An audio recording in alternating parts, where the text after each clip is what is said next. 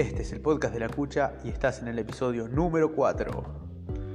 De lo que vamos a hablar hoy sería del método definitivo de entrenamiento que vamos a meter y que quiero que metas para ser un poquito más salvaje y para que seas un poquito más saludable y funcional en tu vida.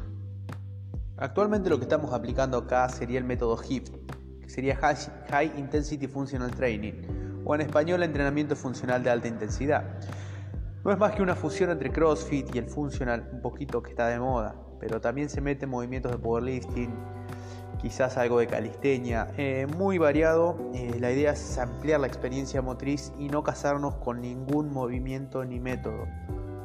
En realidad, la idea del método de la cucha que usamos es que el método se adapte a la persona y no la persona al método. La base de todo esto simplemente es identificar tus eslabones débiles y arrancar por eso. Se arranca simplemente por circuitos clásicos de funcional, por tiempo, con campanas y con movimientos muy sencillos. Si veo que tu espalda está un poco floja y la vamos a fortalecer. Si veo que estás flojito de movilidad, arrancamos con movimientos de movilidad. Si veo que tu control corporal o tu experiencia, tu, control motriz es un poco vago, vamos a empezar por eso. Vamos a arrancar en mejorarte tu eslabón débil y a partir de ahí ir sustentando una base grande y amplia para poder empezar a construir la pirámide a partir de ese punto. Es por eso que raramente me vas a ver usando ejercicios como tocar un cono y corriendo rápido hacia el otro. Prefiero usar movimientos de potencia más relacionados hacia la persona. Quizás se haga a veces, no se descarta ningún movimiento, solamente que se respeta el tiempo y no se abusa de otros movimientos. La plancha cumple su función y una vez que está hecha, ya está, la cambiamos. Buscamos otro movimiento un poquito más amplio que estimule a la persona y no quedarnos solamente estancados en ciertos movimientos porque los recomienda tal o cual persona, sino simplemente vamos viendo qué está necesitando nuestro cliente, nuestra persona, nuestro alumno y vamos dándole un poco de eso. Y esto no dicta de nada que no se haya hecho antes, sino simplemente es una forma de ver y de aplicar el entrenamiento a todo el mundo. ¿Por qué no? Todo el mundo tiene que ser funcional, todo el mundo tiene que ser capaz de hacer cosas. Todo el mundo tiene derecho de jugar con sus amigos, sus hijos, sus nietos, sin tener que preocuparse por su rodilla, su espalda, su estado físico. Otra cosa que raramente vas a ver por acá es usar una máquina, ya que sencillamente abogamos por movimientos de tipo de control motor.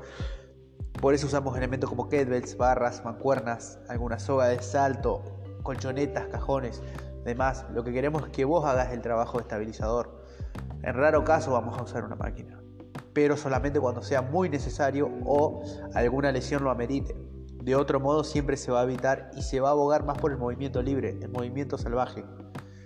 Y lo que no quiero acá es hacer una publicidad grande hacia lo que hago, porque entiendo que no puede ser perfecto, siempre se me va a escapar algo, soy humano, tengo sesgos como entrenador.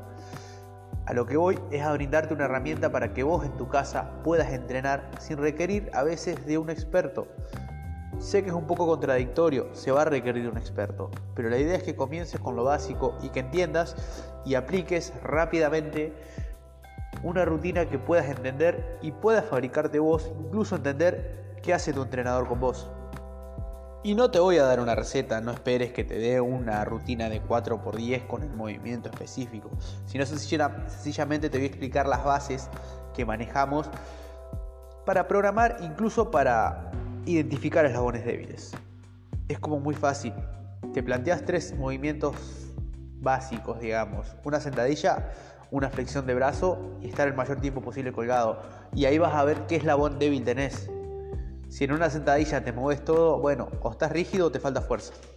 Si en una plancha no puedes sostenerte más de 30 segundos, y bueno, pa, te falta energía en el core, te falta fuerza. Si no puedes mantenerte colgado, déficit de fuerza. Una vez que identificaste esto, bueno, trabaja por tu eslabón más débil. Fácil, programarlo por patrones motores. Acordate que los patrones de movimiento del cuerpo son tracción, empuje, bisagra y cambio de movimiento. Transportes también entra. Así que basa en esos tipos de movimientos todo tu entrenamiento. Vas a ver que no vas a dejar ningún músculo sin, sin estimular.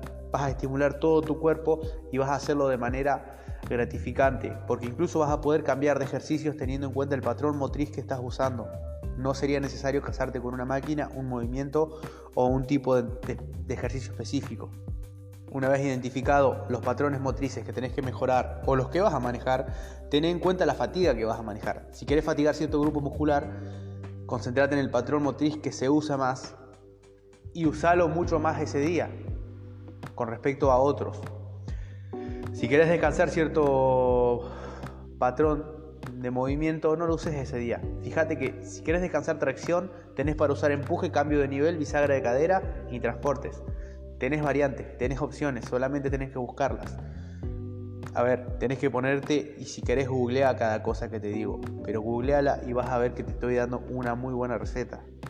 Una vez hecho eso, teniendo en cuenta estas cosas, planificate una habilidad. Así sea hacer una dominada, así sea una meta. Y vas por esa meta. A ver, vas a hacer todo lo posible y vas a identificar lo que te falta para llegar a esa meta. Si tu meta es hacer 20 dominadas y ves que a la segunda se te aflojan las manos y ahí tenés que trabajar el agarre. Si ves que querés hacer 20 dominadas y no puedes levantarte, bueno, mejora la espalda. Desde otro tipo de ejercicios que se use la espalda. Si ves que tu flexión de brazo a la segunda ya colapsa, fíjate qué es lo que colapsó. Si colapsó la panza, se cayó la cadera, hace más planchas. Si se colapsaron los brazos, apoya las rodillas, comete el ego y hace flexiones con rodillas apoyadas.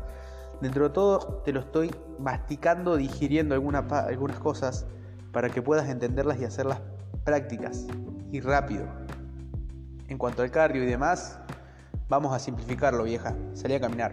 No hay nada mejor que salir a caminar. Es más, estoy planificando dedicarle solo un post a este ejercicio está buenísimo. Caminá. Si te da para correr, corre.